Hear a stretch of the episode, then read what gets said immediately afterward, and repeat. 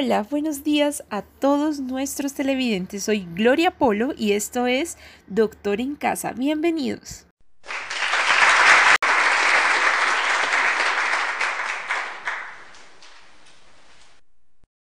Hoy tendremos un programa especial resolviendo dudas de las cartas de nuestros televidentes.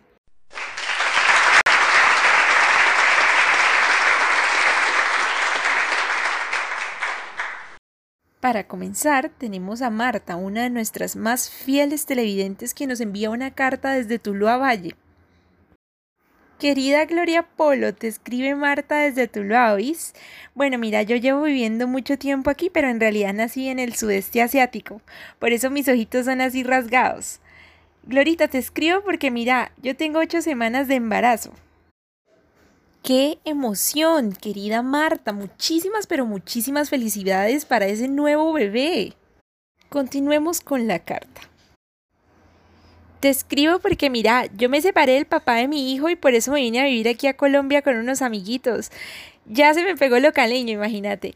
Pero pues sé que el papá de él, o sea, el, el, abuelo del niño, es de ascendencia del norte de Europa y últimamente revisando en Google me encontré con un artículo por allá que de fibrosis quística, dice que una enfermedad muy rara o algo así es lo que más o menos entendí.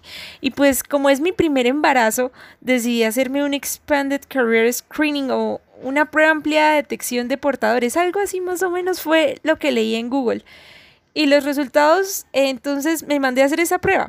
Y los resultados encontrados mostraron que el gen CFTR, en ese gen, dice que encontraron una variante rara de leteria, algo así, asociada a la fibrosis quística. Entonces, pues, imagínate, yo ahora estoy re preocupada.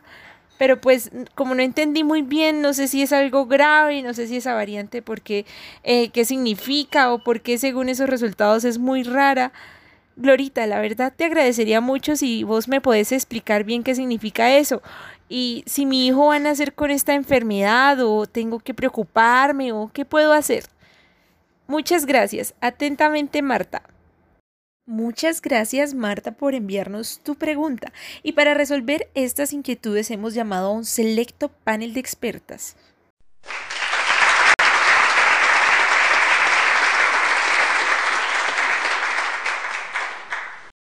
Con ustedes, la doctora Carla Sandoval, experta en biología celular y molecular de la Universidad de Patascoy, graduada en Elemental Research en Málaga, doctora en conocimientos médicos básicos para Dumis. Bienvenida, doctora.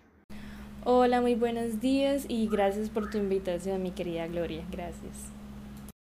También contamos con la asistencia de la doctora Andrea Aguilar, graduada en el Barrier College, magíster en aspectos relevantes del cromosoma número 7, doctora en ciencia de lo absurdo. Bienvenida, doctora. Mil gracias a ustedes por invitarme. Y finalmente, para completar este panel de expertos, recibimos a la doctora Olivia Santana. Ella es bióloga y genetista de la Universidad de los Crack, especialista en anatomía de los cromosomas humanos y doctora en cosas que absolutamente, pero absolutamente nadie sabe. Bienvenida, doctora. Infinitas gracias por tu invitación, Glorita.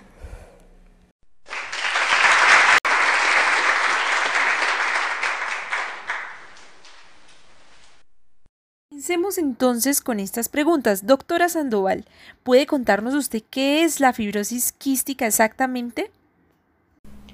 Bueno, Gloria, mira, es que la fibrosis quística es una enfermedad hereditaria en la que el cuerpo produce mucha mucosidad y este moco tiende a ser muy áspero y pegajoso. Entonces, eh, los síntomas eh, en un recién nacido, por ejemplo, eh, son retraso en el crecimiento, ausencia de posiciones las primeras 24 48 horas de vida. por eso es muy importante estar pendiente, muy pendiente de nuestro bebé.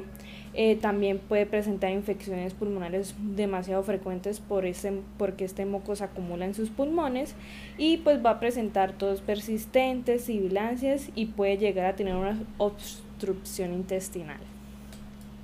Muchísimas gracias, doctora. Nos quedó clarísimo a todos. Bueno, para terminar de poner en contexto a nuestro público sobre esta enfermedad y a nuestros televidentes, doctora Andrea Aguilar, cuéntenos por favor qué complicaciones traería esta enfermedad para los pacientes que la padecen y también ¿Existe algún tratamiento? Mm, querida Gloria, sí. Te cuento que esta es una enfermedad que lastimosamente puede traer muchas complicaciones.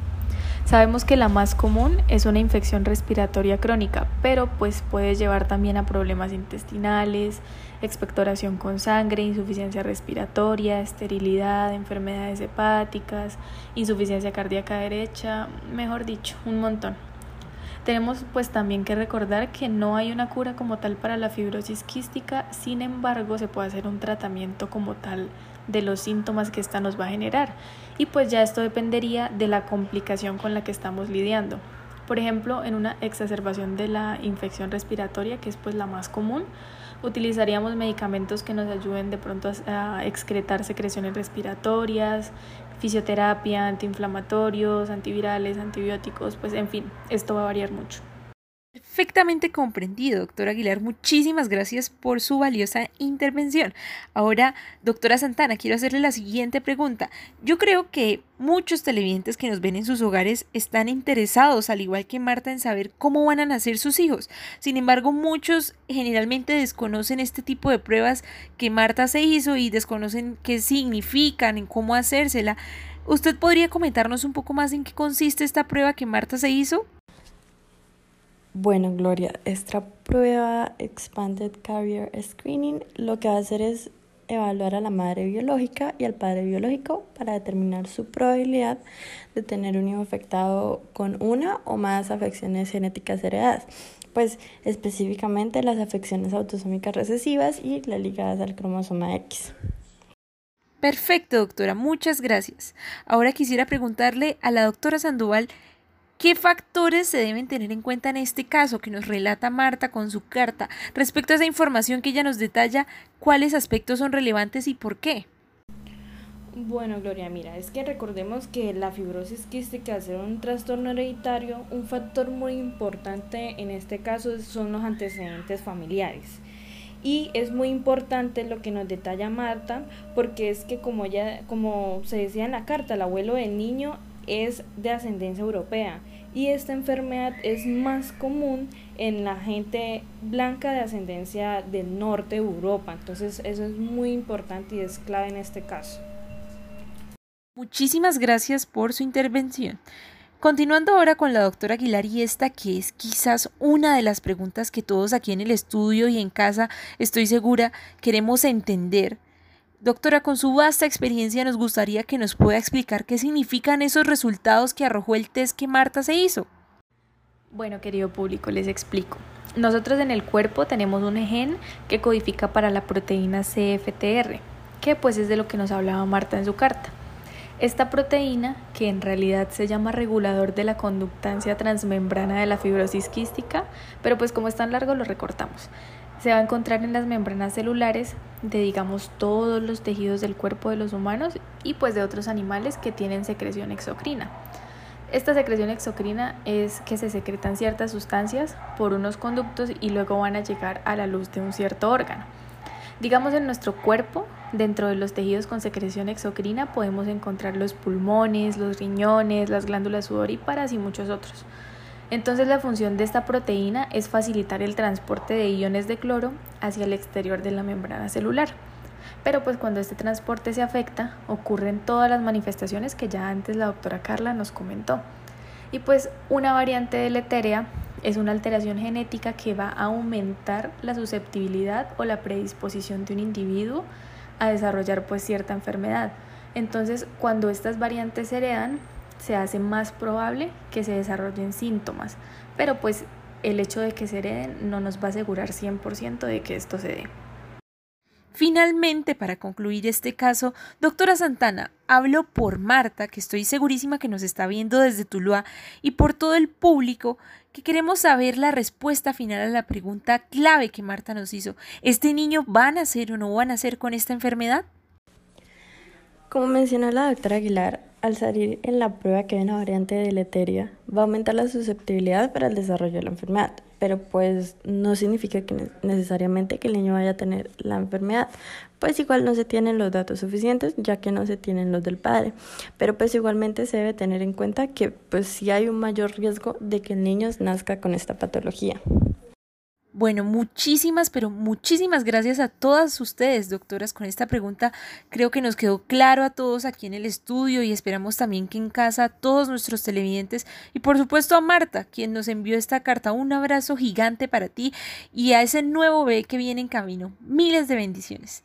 Mientras tanto, nosotros vamos a cortes comerciales y ya volvemos para continuar leyendo las cartas que ustedes, nuestros más fieles televidentes, nos han enviado para poder resolver todas sus inquietudes. Ya volvemos con esto en Doctor en Casa.